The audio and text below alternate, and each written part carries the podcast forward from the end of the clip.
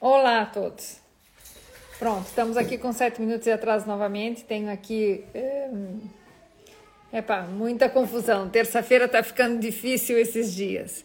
Pronto, hoje nós vamos a falar sobre as hormonas e a relação dos hormônios com a obesidade. Então, hormonas, relacionadas à obesidade. Então vamos por hormônios da, hormonas da obesidade. Na realidade, não seriam hormonas da obesidade especificamente, mas eh, tem a ver justamente com toda essa parafernália que altera o nosso sistema metabólico. E, e, e então hoje vamos falar um pouquinho disso, que já está prometido faz tempo Vamos ter um outro live nós vamos falar de jejum, tá bem? De jejum intermitente, o que, é o jejum, para que, que serve, não sei o que. Se não me equivoco, é a próxima. Então, hoje vamos assim nos concentrar um pouquinho no que, que é os, os hormônios. Eu, eu trouxe, eu trouxe, claro que estão aqui comigo, vários artigos é, científicos que nos dão um pouco dos aspectos, é, vamos dizer. Olá, minhas queridas. Jaque, que bom que você está aqui. Então, aqui tem uma série de, de detalhes. Boa noite a todos. Ai, adoro os coraçõezinhos, muito obrigada. É, que a gente fala um pouco dessa questão hormonal, dessa questão que faz tanta diferença. Paula, vamos já falar disso, porque efetivamente isso acontece mesmo. E um deles, assim, nós vamos falar um pouquinho sobre a insulina. Eu tenho aqui os meus apontes e os artigos que eu já tinha separado, são todos artigos científicos, tá bem? É, só que eu, eu, eu, tratei de, pronto, por uma linguagem menos científica, com menos daqueles nomes todos, porque tem neuropéptidos, não sei o que, o Y e tal, é, para facilitar nosso, o nosso entender. E, e, efetivamente, vamos falar um pouco sobre a insulina, que está prometido, sobre a leptina, a grelina, o cortisol, os estrogênios, que tem a ver justamente com esse período que a Paula está a comentar aqui, que é da obesidade, tá? Então, efetivamente, hum, hoje é muito engraçado porque vocês vão um pouco entender o porquê que eu sou muito insistente em falar muitas vezes das mesmas coisas, porque efetivamente são elas que fazem toda a diferença. Então, vamos, vamos lá. Os hormônios assim que, que controlam essa questão do comer e da alimentação são, sobretudo, a insulina. A insulina produzida pelo pâncreas, tá? É, é, é, o nosso hormônio da sobrevivência. Sem insulina não dá, porque a insulina ela tem uma função muito importante, mas ela é muito mandona, ela manda em tudo e faz aqui mesmo desastres quando está mal, mal arranjada. Portanto, o diabetes, o diabetes tipo 1, que é aquele diabetes onde a pessoa não tem mais insulina, que acontece mais que tudo nas crianças, às vezes como resposta imunológica. Tem muitas situações que levam uma, uma, uma pessoa a ser diabético tipo 1, a ser um insulino dependente. Então, é, sem insulina a gente não vive mesmo, tá? Ela é extremamente necessária. Por quê? Porque ela faz uma função importantíssima. Oi, Nini, que bom a Nini chegou por aqui. Faz tempo que a gente não, não eu não sabia da Nini. Nini, muito bem-vinda. Fique aqui com a gente porque vai ser, vai ser divertida pelo menos um pouquinho essa nossa conversa. E, e, e assim, é, é justamente a insulina, ela tem uma função muito importante que é, por exemplo, a gente faz uma alimentação, come, se alimenta, e o açúcar, ou seja, a gente mastiga, engole, digere, vai para dentro do intestino e começa a ser absorvido uh, os alimentos que a gente comeu, os nutrientes provenientes dos alimentos. Então, na Margarida, um beijinho para ti. É, passam, começam a ser é, absorvidos. Então, vão para o sangue. Aí, o que, que acontece? Quando vai para o sangue, é, ele não pode ficar muito tempo circulante, porque senão o, o sangue fica com o açúcar muito alto, ou seja, toda essa carga de nutrientes vão, vai se transformar em glicose. Claro que estão as vitaminas, os minerais, etc. Mas vou ter uma grande carga de glicose e que ela não pode, essa glicose não pode ser alta no sangue porque nos causa aqui problemas graves. Por exemplo, que são os, vamos dizer assim, os efeitos colaterais da, da, do que é a diabetes. O que, que a diabetes causa? Da própria doença. Então, a doença ela faz com que o açúcar eh, fique muito alto no sangue, fique na circulação por muito tempo e a glicose, o açúcar alto, ele faz dano nas micro, vamos dizer, em tudo que é muito pequenininho, nas microartérias que nós temos nos olhos, nos, nos, nos membros, ou seja, nos, nos pés e nas mãos, vai fazer lesões no rim. Por quê? Porque o açúcar é muito, é, vamos dizer, é uma molécula grande. A glicose é uma molécula grande, ela não passa os filtros que nós temos, os filtros renais, e mesmo essa microcirculação fica muito afetada e começa a causar uma lesão. Essa lesão é irreversível. Portanto, a diabetes é uma doença assim muito lenta, ela é silenciosa. A gente não percebe até que o açúcar realmente está alto, que você se sinta mal para você ver. E muitas vezes você já tem diabetes, num pré-diabetes durante muito tempo. Então, isso aqui é extremamente complexo, essa situação. Portanto, a insulina, ela, ela é primordial, mas ela manda em tudo, manda em tudo. Aqui chegou a Vivi, a Vivi vai ter um live quase que assim dedicado a ela. A Vivi é uma querida que que está no Brasil e gosta muito do jejum. Então nós vamos falar no próximo live sobre o jejum e eu quero que a Vivi veja, se a Vivi não pode ver, ela vai um, depois assistir gravado. Ela trabalha muito, mas realmente é muito importante. Anabela, que bom que você está aí. Então, é importante que a gente entenda que é necessário ter insulina, que a insulina vai ser sempre descarregada quando a gente faz uma alimentação copiosa, vai sempre fazer um pico dessa insulina. Ela é primordial, é bem importante que ela esteja. É, ela vai então retirar esse açúcar do sangue e ela guarda. Ela tem a função de abrir os armários de depósito e guardar o açúcar excedente. Só que o açúcar não pode ser guardado como açúcar ele é guardado como triglicéridos, como gordura. Portanto, quando aparece nos vossos análises de sangue triglicéridos alto, quer dizer, eu não preciso, eu, quando vejo uma análise dessa, eu sei o que a pessoa come. Eu não preciso ser muito, muito, eu não preciso ter bola de cristal, nem turbantes, nem nada. Dá para saber efetivamente que a pessoa está a comer muito hidrato de carbono quando tem efetivamente os triglicéridos altos, porque vai ser a primeira reação da insulina é guardar o açúcar no sítio de depósito. O sítio de, de depósito é o tecido é, gordo, é a gordura corporal. Por isso que a gente diz que a obesidade não tem limite.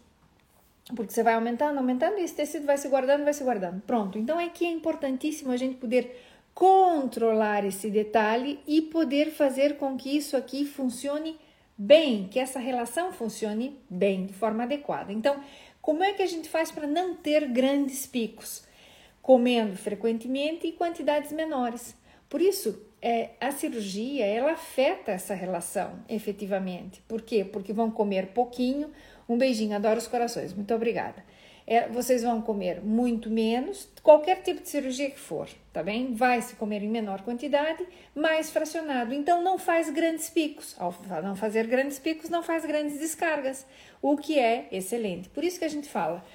Existem várias formas, eh, falando assim de maneira geral, da insulina. Para você, eh, tem gente que diz: ah, tem que comer para emagrecer, tem que comer quando tiver fome. Aí os outros escrevem outro livro e dizem outra coisa e dizem que você tem que comer seis vezes ao dia. Aí o outro tem que comer outros, outras, outras e tal. Ou um tem que não comer e fazer jejum e não sei o quê. Então, aqui teorias há muitas, mas aqui nos, nos objetivamente interessa a situação.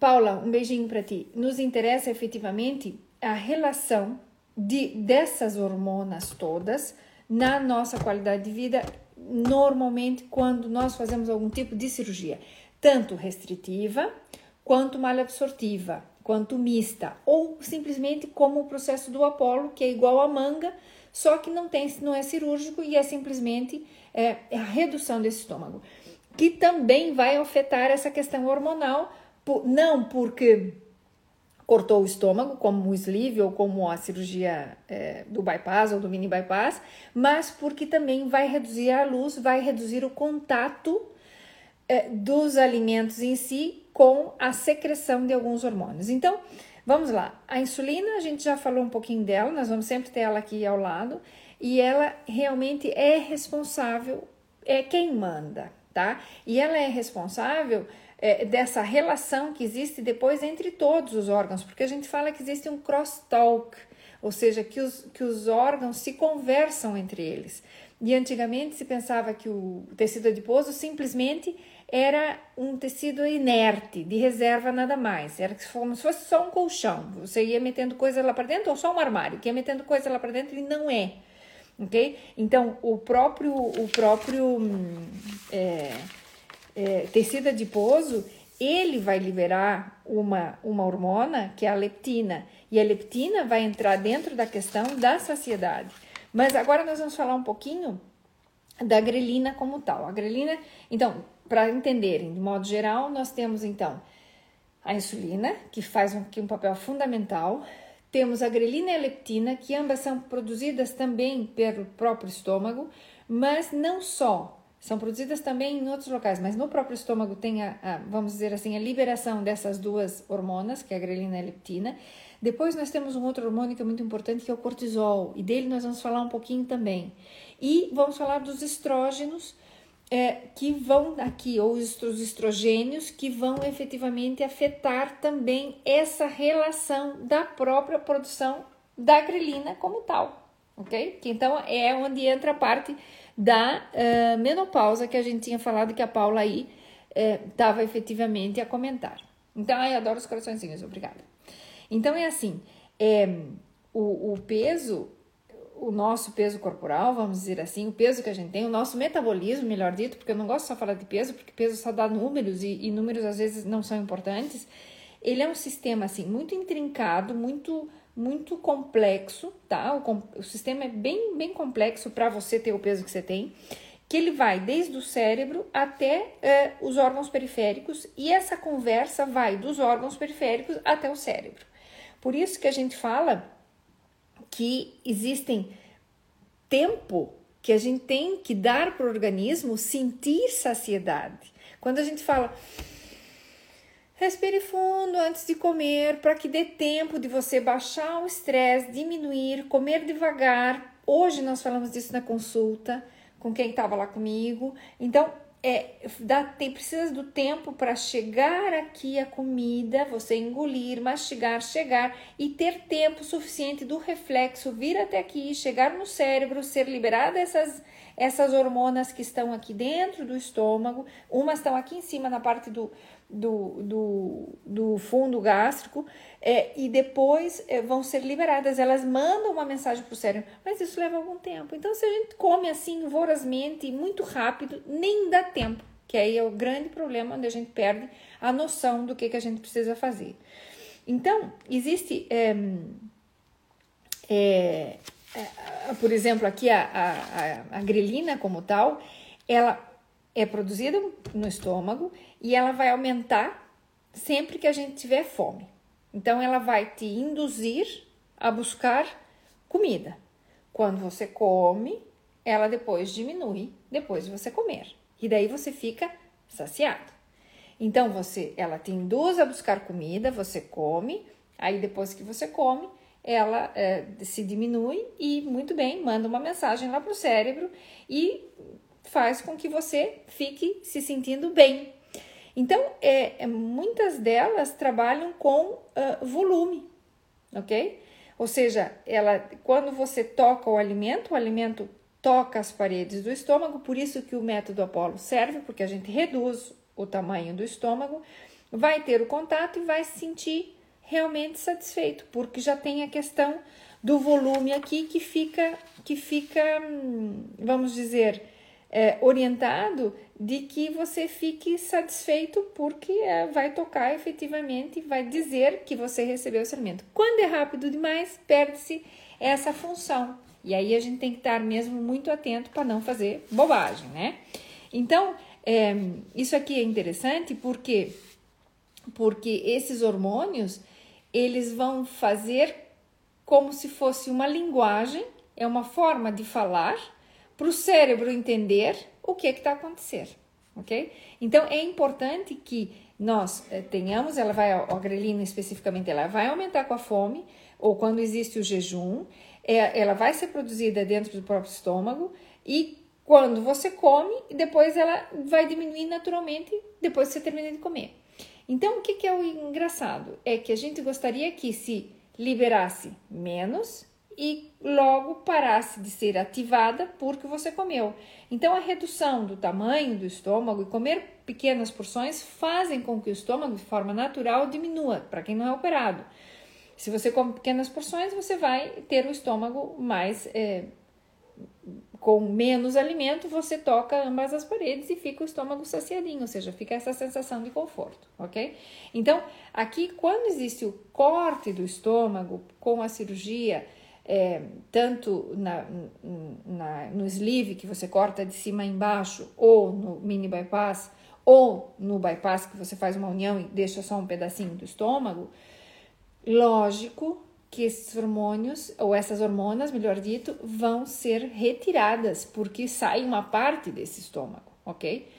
No método Apolo, não corta nada, não sai, não, não deixa de ter o estímulo, mas deixa de ter o contato, porque isso tudo ficou aprisionado, fechadinho dentro do estômago, como se fosse todo um drapeado, e os alimentos têm pouco contato com a secreção desse hormônio, ou dessas hormonas como tal, e por isso acaba respondendo bastante bem. A leptina como tal já é outro hormônio, que essa leptina ela é liberada pelo tecido adiposo. Por isso que a gente fala que hoje em dia o tecido adiposo fala. O tecido adiposo fala, quer dizer que ele manda mensagens, o próprio tecido adiposo é, libera essa insulina, essa leptina, perdoa, que ela vai mandar sinais lá para o cérebro dizendo: olha, Vamos inibir o apetite porque aqui tem muita gordura já. Então vamos tentar diminuir.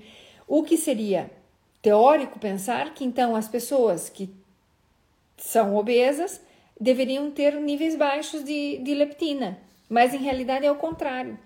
Por quê? Porque esse, esse transporte que acontece dessa hormona como tal, desse hormônio, dessa hormona, que é o que a gente diz, ela vai do sangue até o cérebro e está limitado. Então, o transporte dela está limitado. E a pessoa consegue é, é, continuar comendo, apesar de ter altos valores, altos níveis da própria leptina no sangue. Ou seja, são situações efetivamente que até são contraditórias. Por quê? Porque nós estamos a falar só da periferia. Da periferia são as coisas que passam aqui. Na realidade, o centro da alimentação todo está feito aqui no cérebro a nível do hipotálamo. Então, são enzimas que sim funcionam, que fazem o seu papel, principalmente quando não existe nenhum tipo de, de Cristina, um beijinho, que não existe nenhum tipo uh, de cortes, de cirurgias, de lesão, elas sempre vão fazer o seu papel, mas efetivamente quem controla tudo vai ser nível cerebral. Elas mandam, enviam, trazem, mandam as mensagens, transportam essa mensagem para cima e para baixo, mas vai fazer uma, uma situação de é, fazer com que o cérebro, na realidade, que vai ser depois o órgão efetivo que vai responder a esse detalhe. Aí o que acontece? Então a gente podia pensar assim: é, se houvesse alguma. Há muita investigação com, com N até medicamentos que trabalham não na produção ou diminuição ou limitação da própria grelina ou da leptina, há muitos estudos mas há também estudos em que falam de outros elementos que são os, os que ligam a glicose direto dentro da célula, que são os GLUT4, eh, o GLUT1, que aí é diferente, eh, tem mecanismos de ação diferente e que também tem alguma, alguma, algum interesse para quem quer baixar de peso. Então, esses medicamentos existem, que não são insulina, são medicamentos injetáveis que se utilizam eh, temporalmente e vão se aumentando as doses para fazer o organismo ter uma menor captação dessa glicose e acabar a pessoa então baixando de peso. É mais ou menos o que acontece. Mas ainda tem outra coisa que favorece e que melhora a sensibilidade da leptina e ajuda a perder gordura. E sabem o que, que é? Será que alguém se atreve a dizer qualquer coisa? O que, que vocês achavam que poderia ser? que uma coisa que favorece a sensibilidade dessas hormonas, tanto uma quanto a outra, mas efetivamente tem um impacto bem importante na, na, na diminuição dos níveis, por exemplo, da leptina, que é produzido pelo tecido adiposo, e pela própria uso do tecido adiposo, que é o exercício físico. Então, pode parecer assim, ai, que chata essa, lá vem ela com o exercício físico é que o exercício físico efetivamente atua direto sobre esse, esse, essa hormona como tal.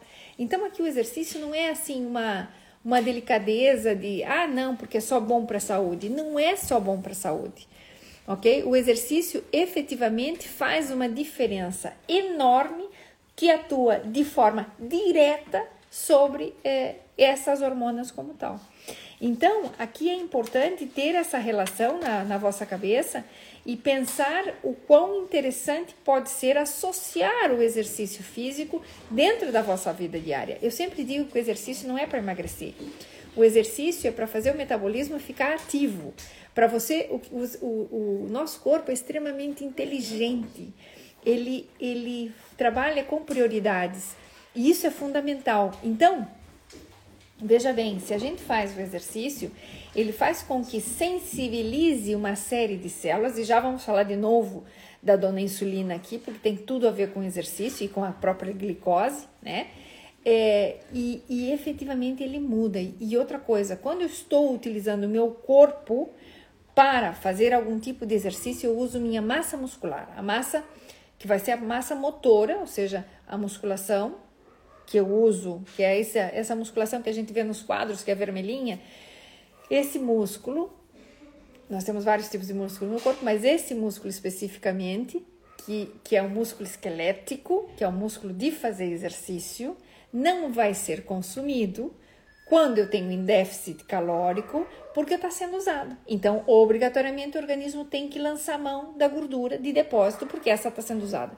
Mas para o organismo lançar mão da gordura de depósito, Anabela, que bom que você chegou. É, quando a gente vai lançar mão é, da gordura de depósito, é muito mais difícil para o corpo. O corpo tem que se esforçar, o, o teu organismo tem que se esforçar a transformar uma grama de gordura em 9 calorias. É muito efetiva a gordura, ela tem uma eficiência calórica muito grande, então ela te dá energia, mas tem um processo metabólico mais complexo. É muito melhor queimar músculo e queimar glicose no sangue ou queimar o glicogênio que eu tenho dentro do próprio músculo e o próprio músculo através dos aminoácidos cadeia ramificada, que me dão mais energia de forma muito mais rápida. Mas é o que nós não queremos fazer, porque nós não queremos perder nossa massa muscular. Então, é, quando as, as meninas, meninas é maneira de dizer, é, o paciente que foi operado, digo uh, sexo feminino porque nós temos aqui uma probabilidade, uma probabilidade não, uma estatística de que nós temos mais mulheres operadas do que homens, ok? Então, por isso que eu me refiro às vezes às meninas. Quando as meninas fazem a cirurgia, começa a, a perder a massa muscular. Então, o bumbum que era tão difícil de tê-lo aí tal acomodadinho, o bumbum vai diminuindo, as pernas vão ficando finas e por isso fica aquela pele sobrando na entreperna, porque são exercícios que a gente não faz muito ou quase nada, ou seja, trabalhar os músculos internos da coxa, é, os adutores e os abdutores, os de fora e os de dentro. Então, são, são situações que realmente vai acontecer. Então, quando a gente usa a musculatura, a perda de peso é em função da gordura, que é o que a gente quer perder tecido adiposo, que é o tecido de, de reserva que era realmente passado já da quantidade. Então, é, voltamos aqui a dizer, o controle do apetite, do apetite como tal, ele é perifericamente organizado por essas hormonas, mas ele é feito a nível cerebral, ok? Então não adianta. Entra aqui é o meu foco, a minha força de vontade, a minha decisão, a minha toma de atitude para eu poder efetivamente ter aqui alguma melhoria. Meninas, por favor, peço aqui a vossa, vossa atenção. Sofia, tenho minha filha que está aqui hoje a brincar com uma amiga e realmente estão a se divertir. Então vamos lá. É que, que nós temos aqui também eh, que é bem importante? Vamos falar aqui um pouquinho dos estrogênios. Por quê? Os estrogênios é, é muito complicado porque quando os estrogênios vão embora, ou seja, entramos na no período de menopausa e Paula, isso aqui é bem assim para nós, né? Para nós mulheres que vamos ficando mais maduras, que vai entrando a menopausa aqui, o que que acontece? Acontece uma coisa muito interessante. Quando nós esses hormônios eles vão indo embora, chega a fome. E então quase todas, uma grande parte das mulheres diz que, ei, doutora, eu não percebi e de repente é, o que me aconteceu é que hum, eu comecei a subir de peso, mas eu não fiz nada de diferente. Eu não fiz nada diferente e, e eu não consigo entender. É, por que, que isso acontece? Então, eles justamente, esses hormônios, ou essas hormonas aqui, elas, a gente fica, né? Nós, enquanto mulheres, ficamos horrorizadas com, com, com, com a balança, porque a balança não vai de encontro àquilo que você fazia, você não fez nada diferente e começa a subir de peso. É, e a explicação é justamente essa, ou seja, os, os estrogênios, que são esses, essas hormonas femininas, elas estão associadas à diminuição da, da grelina e, portanto, elas ajudariam a reduzir o apetite. Como tal, o apetite realmente fica reduzido enquanto você tem as hormonas ativas. Quando eh, vai a menopausa, ou vem a menopausa, melhor dito, ou seja, vou realmente modificar essa questão hormonal, é, há uma diminuição desses próprios hormônios, dessas próprias hormonas que vão então fazer o efeito contrário e aí eu tenho menos, menos, tenho mais fome, me aparece mais fome do nada e um, eu acabo então subindo de peso. E a outra coisa aqui que é extremamente importante. E as que conseguem, aqui eh, temos uma pessoa que de repente está nos assistir efetivamente e, e, ela tem logrado isso. Ela baixou de peso, já tem uma idade eh, relativa a que esteja em período pré-menopáusico, mas o que acontece é que, junto com o período pré-menopáusico, a gente entra é, na perda da massa muscular. Nós, mulheres, de forma efetiva. Por quê? Porque não conseguimos fazer síntese proteica, diminuímos a possibilidade de fazer síntese proteica. Para fazer síntese proteica, eu preciso fazer exercício de carga, eu preciso ir para o ginásio e pegar um músculo, um, um um halter e fazer exercício de carga ou com uma máquina, eu preciso ter carga para fazer um pouquinho da hipertrofia. E com a idade isso fica mermado pela própria situação. Então é normal a perda da massa muscular e então o que o, o, o efeito da perda da massa muscular é que diminui a eficiência de perder ou de queimar a gordura e ter uma tendência justamente aumentada de acúmulo de gordura no abdômen. Então, se vocês pensam assim, pensem nas vovozinhas, nas avózinhas, avózinhas, ok? Pensem nelas. Elas são magrinhas nos braços e nas pernas, tem as pernas e os braços em geral mais emagrecidos, mais magros, mas tem sempre uma barriguinha. Isso a gente chama também, que acontece de forma natural com a idade, de distribuição centrípeda da gordura, ou seja, a gordura se distribui do exterior para o centro e vai passando a ter a gordura justamente na zona do umbigo, ao redor de todo o abdômen. A gente distribui, redistribui a gordura corporal nessa zona por causas hormonais, ok? Então é realmente o que acontece. Nós vamos então é entrar na menopausa, diminui os estrogênios. Ao diminuir os estrogênios, eles afetam, quando os estrogênios diminuem, diminui a grelina. A grelina me faz, então, vai ter mais fome. E, por outro lado, eu tenho perda de massa muscular e ineficiência de fazer síntese proteica de novo. Ou seja, fazer uma, um quilo de músculo me custa imenso tempo de ginásio e por isso é efetivamente importante, nesses períodos, não esperar chegar na menopausa para começar e voltar para o exercício, para o ginásio. Começar a fazer, quem está em idade pré-menopáusica, dedique-se um pouquinho para si, dedicar uma vida inteira para os outros. Trabalhar uma vida inteira para os outros, para os filhos, para os maridos, para, para genro, nora, etc. Gato e, e, e cachorro. Agora dediquem-se um pouquinho para vocês, quem está nesse período uma horinha por dia. Se não pode uma horinha por dia, então interdiário. Vale bailar, vale zumba, vale é, aeróbica, vale treinar para maratona.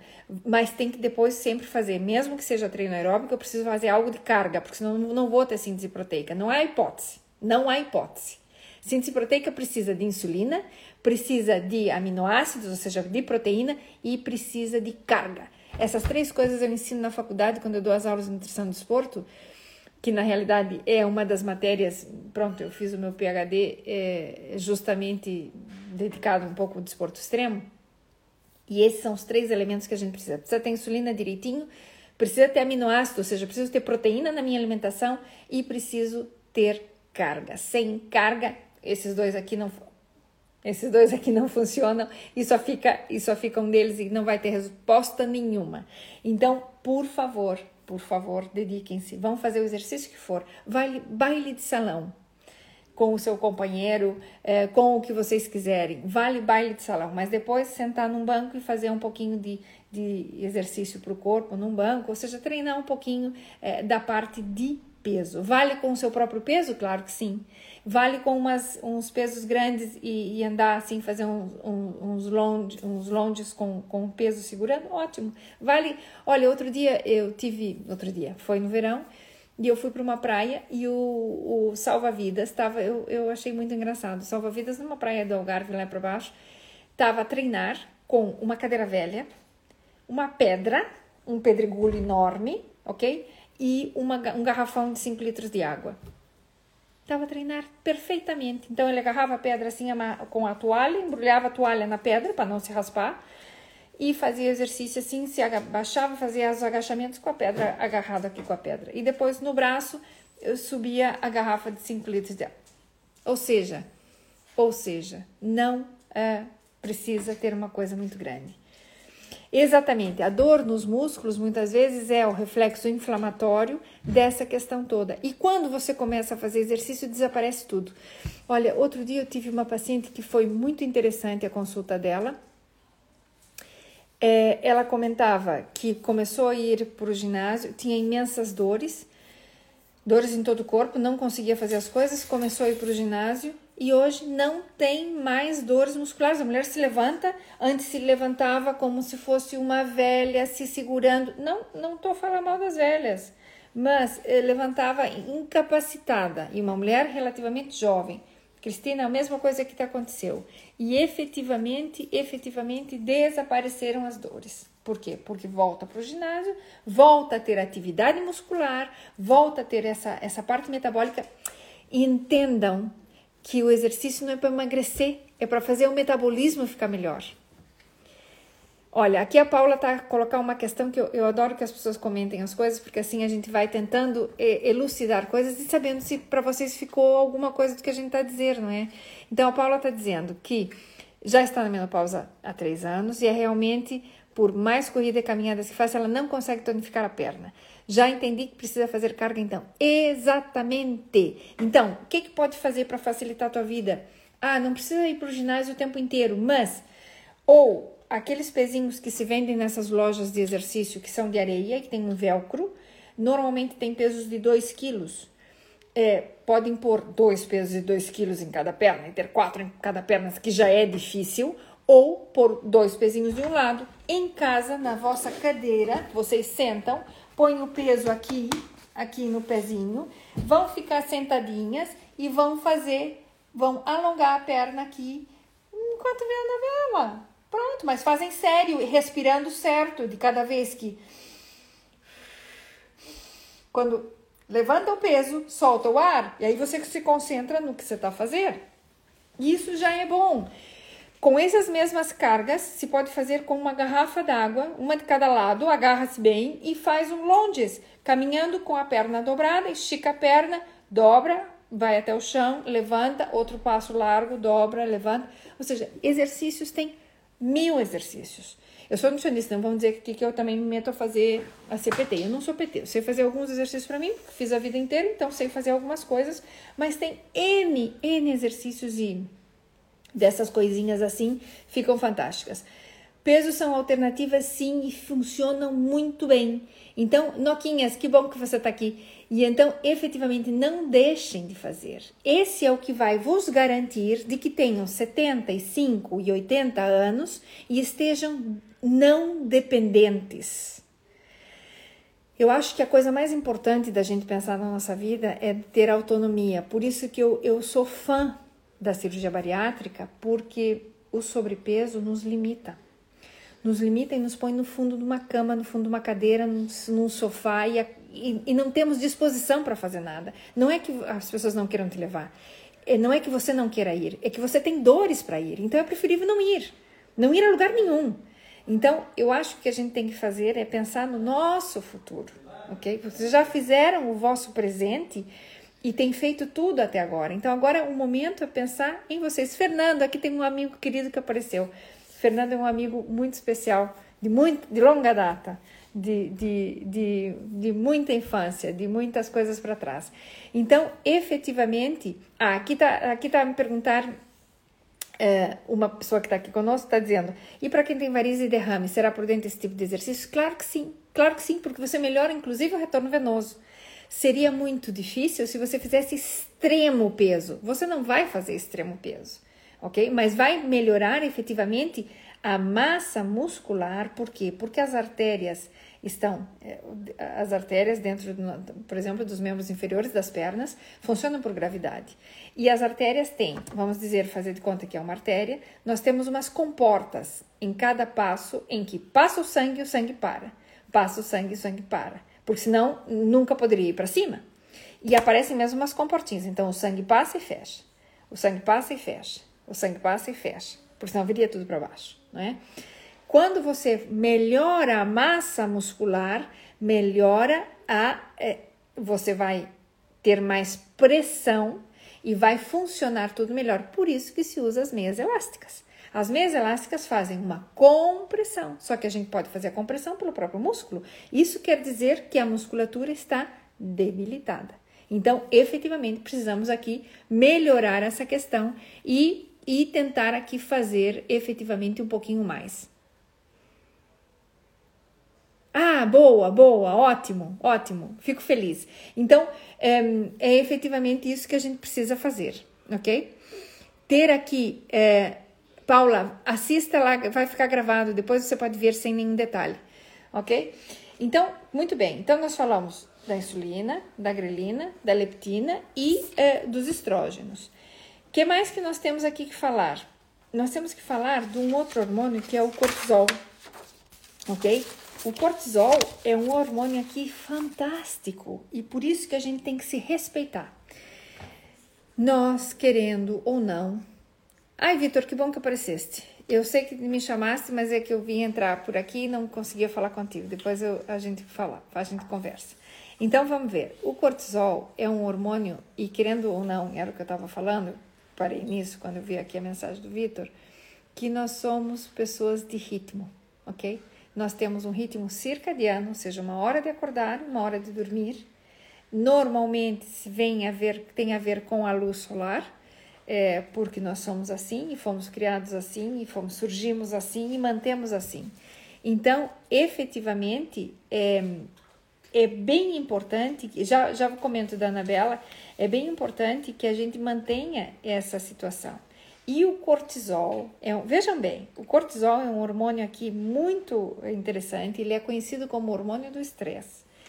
E efetivamente é importante que ele exista. É fantástico. Ter estresse é bom. O que, o que é mal é ter demasiado estresse, é ter estresse em excesso, que é o que quase todos nós sofremos. Então, o estresse em excesso não serve. Outra coisa que, que é, se eu pudesse é, ensinar isso, eu ensinaria sempre. Eu não sofro por antecipação, ok? As coisas vão surgir, então quando surgem a gente sofre quando elas surgirem. Então não ficar criando coisas onde elas ainda não existem. Isso é sofrer por antecipação, é você efetivamente aumentar essa questão toda de estresse. Então o cortisol, ele é, é, é o hormônio do estresse e ele, ele nos mantém em estado de alerta. Então é importantíssimo que ele esteja, porque nós precisamos estar em estado de alerta de manhã cedo. Quando você se levanta, você tem que estar em estado de alerta, você tem que estar ativo, você tem que começar o dia, você tem que viver esse dia.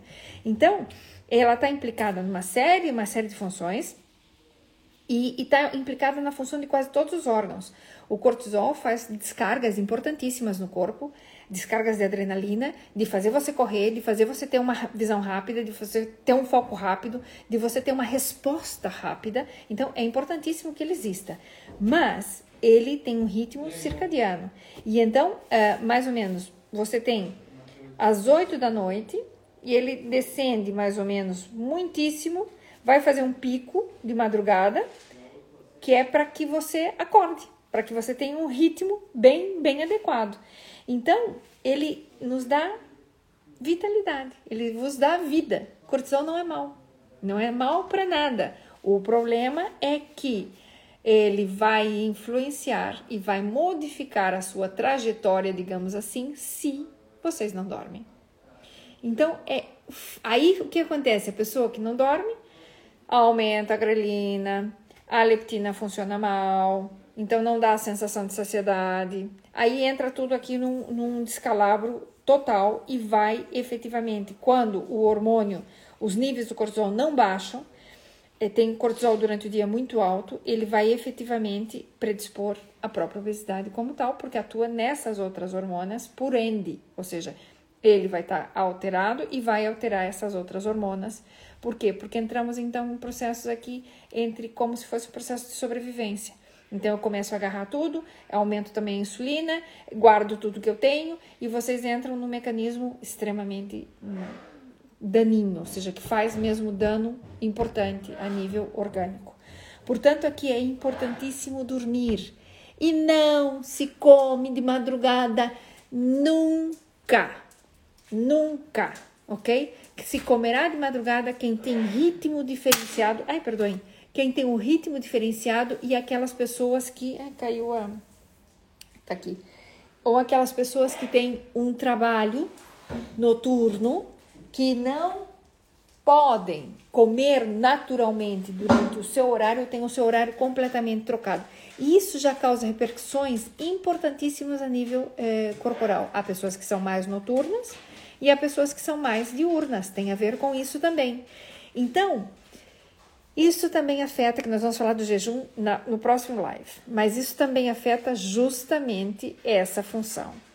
Portanto, não se come de madrugada. Ah, eu acordo agora para comer. Quem come de madrugada é bebê, ok? E se vocês começam a levantar para comer, vocês fazem ritmo e vão sempre acordar à mesma hora mesmo que não coma nada, vai acordar a mesma hora, ou seja, não pode entrar nisso. Quem trabalha por turnos sofre isso que eu acabo de dizer.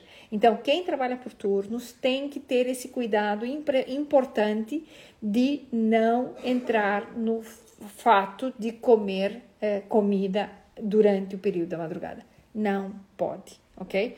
Isso afeta muito. Então, aqui a Anabela comentava que o melhor exercício para ela é correr mas sim ela complementa com ginástica localizada, com peso nos braços, nos tornozelos. Claro que sim, por quê? Porque então eu vou impedir essa frouxidão que vai acontecendo e vou, vou efetivamente trabalhar essa musculatura para manter é, é, esse esquema. E, por exemplo, a Anabela é uma, uma, um exemplo fiel, por quê? Porque ela está fantástica, já tem um. Pronto, não vamos aqui dizer a idade da Anabela tá bem? Na vela ninguém vai contar a tua idade. Mas, mas, estamos nesses períodos aqui mais diferenciados da nossa vida. Portanto, portanto, ela sabe que estou sendo boazinha, não é? Portanto, é, ela está fantástica e é a prova de que isso funciona. A mulher está fantástica corporalmente é, e tem essa massa muscular que está a trabalhar muitíssimo bem.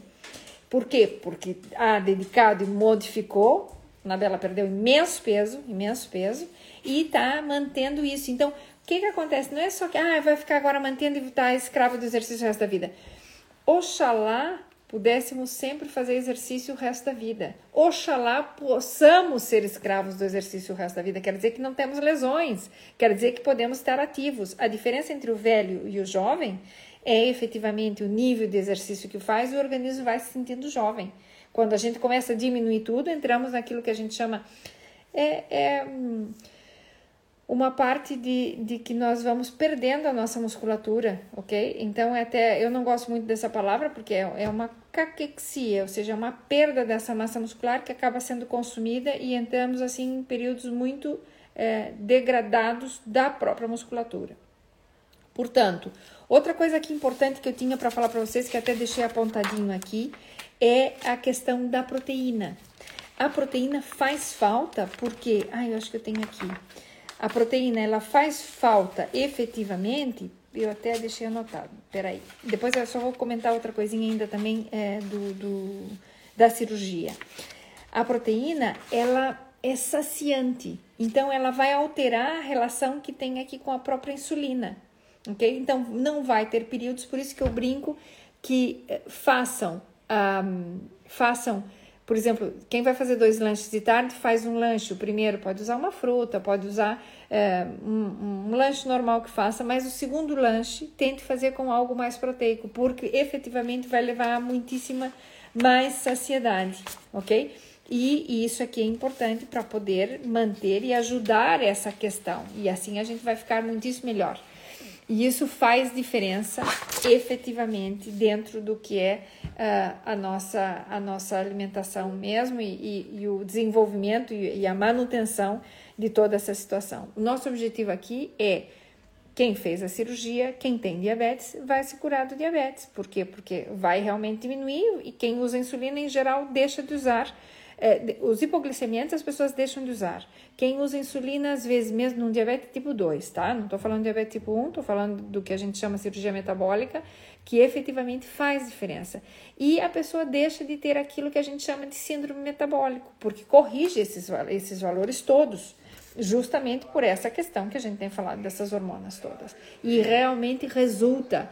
Então, é, quem não fez ainda, que tem medo de fazer, não tenha medo. Não tenha medo do processo restritivo, que não vai poder comer isso. Vai poder comer de tudo, absolutamente tudo. Só que cada coisa a seu tempo. Então vai ter que passar por um período, é, que tem a cicatrização, um período normal, mas vai conseguir coordenar essa parte hormonal. Aí, claro, a gente sempre brinca assim, né? Quem faz a cirurgia, é, o cirurgião não opera a mente. Tinha que operar o cérebro quase, mas não opera mas as pessoas vão tendo diminuição eh, dessas sensações da fome, consegue se controlar, consegue estar bem, muda inclusive o sabor das comidas. Eu sempre falo isso que as pessoas quando fazem a cirurgia não deixem de provar as coisas, porque uma coisa que antes não gostava, depois da cirurgia, às vezes eh, vem eh, e tem a grata surpresa que começa a gostar. São alimentos novos, um pouquinho de doce, você fica efetivamente super saciado e até o doce é muito doce, você não consegue comer. Muda completamente a relação que vai ter com a comida. E, consequentemente, depois se trata a parte psicológica de como é que isso surgiu e como é que eu posso fazer para. Um, eh, modificar esse padrão. Então, querendo ou não, nós temos aqui é, que é bem importante é, ter consciência de que o exercício não é mera capricho da chata da nutricionista, ok? Que o exercício vai afetar efetivamente tanto na parte hormonal, como por exemplo na menopausa, quanto na parte da própria sensibilização desses hormônios, dessas hormonas, que vão deixar mais sensível e, portanto, vão funcionar melhor, e esse o exercício faz. É, é, é, que mais que aqui é importante a gente comentar, que agora me foi porque estava a fazer barulho aqui e me desconcentrei. Um, que, que efetivamente é, o exercício também vai influenciar sobre os picos da insulina porque aqui é importante entender uma coisa: quando a primeira forma de controlar o açúcar no sangue é usá-lo. E como, Helena, um beijinho para ti. E, e como é que a gente olha, como é que a gente faz para usar? É justamente fazendo exercício, porque então ele consegue restar um pouco do açúcar no sangue para fazer movimento corporal e já baixa um pouquinho o açúcar. Então, com isso, já fico super, super, super, super bem, ok?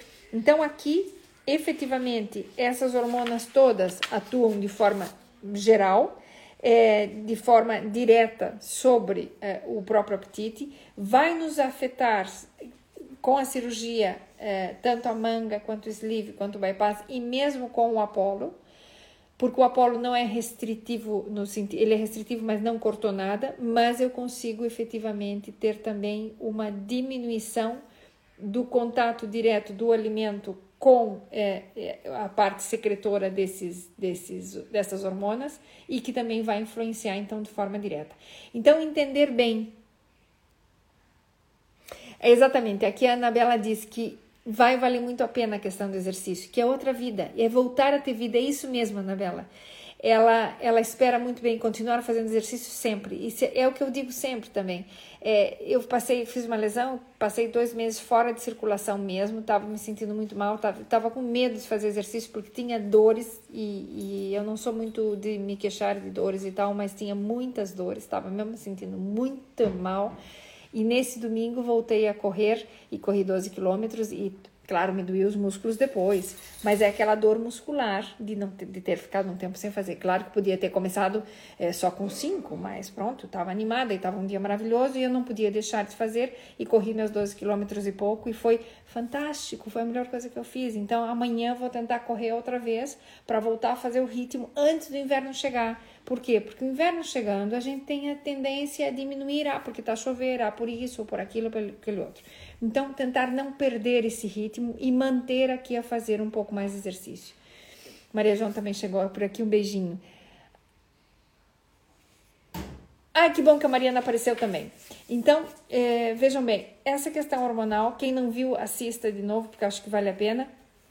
Faz aqui toda a, di a diferença, porque dentro do que eu estava falando, tanto do sleeve quanto do, do endosleeve, que é o Apollo, tanto da cirurgia bariátrica como bypass e mini bypass, o que acontece é que vai desaparecer o contato direto com as células produtoras da grelina e sim vão afetar a própria resposta é, que, que nós temos.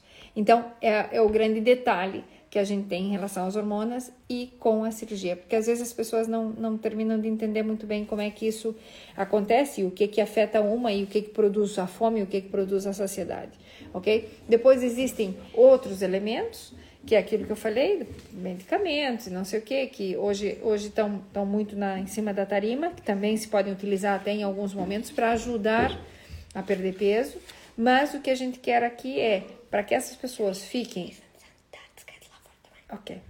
É, porque vocês fiquem assim tranquilos no sentido de que tanto um procedimento quanto o outro, e mesmo quem é, não fez a cirurgia ou já fez a cirurgia há algum tempo, se melhora um pouquinho a sua rotina de comer fracionado para não fazer grandes picos de insulina. Se fazer um pouco de exercício, aumentar a hidratação, já vai ter aqui um favorecimento muitíssimo, muitíssimo importante para que esse, esse funcionamento metabólico aconteça de forma mais sinérgica, mais, mais orgânica, mais, mais coerente a nível, a nível metabólico e faz diferença. Então, claro, para que as coisas funcionem bem, nós precisamos ter as vitaminas, ter os minerais adequados, ter essas situações, porque essas, quando a gente fala de vitaminas, não é só vitamina hum, porque faz falta para a gente ficar bem. Não, faz falta porque bioquimicamente elas entram dentro da produção de energia, por exemplo, toda a glicose vai precisar de magnésio, vai precisar de vitamina B1, B3 e B6 para se transformar em energia, porque a gente chama isso de coenzimas. Então, há muitas vitaminas que a gente consegue rapidamente na alimentação. Quem é restritiva, quem fez cirurgia restritiva e mal absortiva de tipo mista, ou seja, o bypass ou mini bypass, tem que ter a suplementação. No próprio sleeve, também tem que ser suplementado, por quê? Porque tem volume de alimento muito pequeno e há momentos que vocês sabem que não dá para comer mais de 50, 60, 70 gramas e ficam super satisfeitos, então não conseguem encontrar a quantidade adequada, ok? E nós viemos a trabalhar nisso já fazem muitos anos na questão das vitaminas e dos minerais. Portanto, é, é uma situação realmente que precisa ter, ter atenção ok? E, mas isso é fácil, isso se suplementa quando é preciso, se melhora a alimentação quando é preciso. Portanto, e aqui para a gente fechar um pouquinho, porque eu já vou aqui é, adiantada da hora, né? Adiantada da hora não, eu vou na hora, mas como eu comecei um pouquinho mais tarde, às vezes eu sou uma abusada e passo um pouquinho mais, porque eu também gosto de estar aqui com vocês. Então, uma coisa bem importante. Evitem alimentos processados e ultraprocessados. Não é porque eles é, engordam. Eu, eu sempre falo para os meus pacientes, eu comam um queijinho fresco normal, normal. É, o queijo fresco que ele é magro, ele para tirar a gordura e para ficar a função do queijo, tem que pôr uma gelatina ou um espessante para que dê a consistência que seja vendido no mercado com a qualidade que o, que o consumidor quer. Então, isso não faz diferença. Lights e diets e não sei que e não sei que há momentos específicos, mas depois que você fez a cirurgia, tente buscar alimentos o menos processado possível. E se é um queijo fresco, a vaca não é desnatada, o leite da vaca não é desnatado. Então, tem coisas que é exagero das pessoas. Agora, o problema é comer em quantidade mais adequada. ok? Então eu sou contra essas coisas de muito desnatado. Eu tomo leite desnatado, sim senhora. Por quê? Porque é só o leite. Eu tomo um pouquinho de leite no café. Tomo quantidade de café muito maior. Então um pouquinho de leite como que para cortar ali. Uh, mas o queijo é um queijo normal. O queijo é normal. O iogurte, eu, eu prefiro um iogurte, se, se é para eu tomar sem açúcar, é sem açúcar. Então eu gosto de iogurtes naturais. E aí eu misturo a fruta, eu ponho o que eu quiser. Um, se gostam de iogurtes com sabor e tal e qual, também, Carla querida, que bom que estás aqui, é, também é ótimo, não há nenhum problema, mas tentar assim, é, não ir só para os processados, esses são processados. O problema são os ultraprocessados que eles vão afetar de forma direta essa questão hormonal e afetam diretamente a produção de insulina, afetam diretamente a produção de outros hormônios e afetam até a produção dos próprios estrógenos. Então, ter aqui um cuidado com esse tipo de detalhe é muito mais satisfatório uma alimentação mais normal. Ah, além do que os ultraprocessados esqueçam de vitaminas e minerais. Então, se comem pouco, comam um alimento de boa qualidade. Então, façam aqui efetivamente um, uma seleção, uma seleção. Cuidem o que vocês põem daqui para dentro, porque isso afeta muito. E o que vocês vão absorver, vai absorver bastante, é, no sentido de que façam alimentos de boa qualidade, porque vocês só têm pouquinhos e a gente precisa realmente é, aproveitar. Mário, um prazer te conhecer. Então, tentar aqui é, cuidar esse tipo de detalhe, ok? Que isso faz toda, toda a diferença. Depois ainda ficaria para a gente falar mais para frente a relação é, do, do jejum como tal, que a gente vai falar. É, o jejum não é mal, mas tem os seus, os seus momentos e, e sim tem que ser respeitado e não é nada de, de, de raro ou, ou negativo, mas tem que ser bem feito. E a questão da insulina, que vai ser efetivamente, a gente podia falar dela só mais aqui, pelo menos meia hora só da insulina, ok? Porque ela é um, é um hormônio que vai estar mais relacionado é, no mando, ou seja, na chefia geral do que, que os outros fazem. Então é importantíssimo ter um pâncreas que funcione bem, ter um pâncreas que funcione de acordo, cuidar o vosso pâncreas. Eu não sei se vocês sabem, mas os tumores de pâncreas são os, os que são os mais graves, os que têm uma, uma, uma, uma vida é, ou seja, uma agressividade e é realmente preocupante. Então, para cuidar disso, é não beber em excesso, não fazer é, situações aqui delicadas. É, as gorduras em excesso vão sempre afetar um pouco mais, não só as gorduras, mas como o açúcar direto, vão afetar de forma direta a produção de insulina, a estimulação do próprio pâncreas e assim por diante. Então, é, cuidar aqui esse tipo de detalhe ah, olha, a Ana está fazendo aqui uma pergunta, perdoem que eu interrompa. Ela está perguntando assim, como é que nós eh, sabemos quais são os superprocessados? Pois, Ana, eu vou fazer um, um postzinho dos processados, dos, dos mais naturais, dos processados e dos ultraprocessados, com fotinhos, para que vocês vejam. Deixa agora, nessa próxima semana, eu vou colocar para vocês verem e vão perceber exatamente do que, que eu estou a falar ok? Só que a gente usa isso com uma frequência enorme que a gente acaba nem percebendo e são extremamente são ultraprocessados. De vitamina zero, de minerais zero, quando muito estão é, colocados ou adjuntados a esses alimentos por por alguma, algum objetivo específico, mas normalmente tem uma absorção péssima porque a biodisponibilidade deles é, é diferenciada. Como vocês podem imaginar, os minerais existem várias formas. É, minerais que são quelados, minerais que são em forma de sulfato, sulfato de cobre, sulfato de ferro, sulfato de manganês, tem N formas de apresentação e algumas são melhores absorvidas que outras. Os, normalmente os minerais que são quelados têm uma melhor absorção. Às vezes tem que aumentar a quantidade, ok? Ou os glicinatos, e, ou seja, tem aqui muita forma diferente. Portanto, às vezes o que a indústria usa é beneficioso para a própria indústria, para o produto final, mas não está interessado na saúde do, do seu consumidor, definitivamente. Senão, a gordura hidrogenada seria muito menos utilizada, ok? A gordura hidrogenada é utilizada nos bolos e nos doces e nas bolachas. Por que, que vocês acham que aquelas bolachas que tem uma marquinha em cima, que eu não vou dizer o nome porque eu me nego a dizer o nome daquela marca, porque não entra na minha casa, é uma que é preta, preta, preta e tem uma coisa branca por dentro, não como. Não como, não entra aqui na minha casa. Aquilo é horroroso, mas as pessoas adoram. Aquela marca que tem em cima, que é tão perfeita, que aparece o nome perfeito da bolacha, como é que vocês acham que é feita?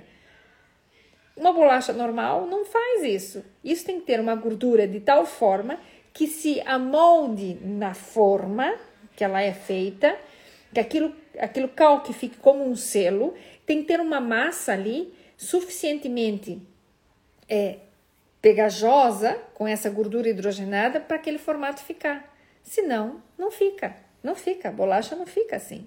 Ou seja, a parte química daqui é muito, a indústria de alimentos é campeã de tudo, porque vende o bonito.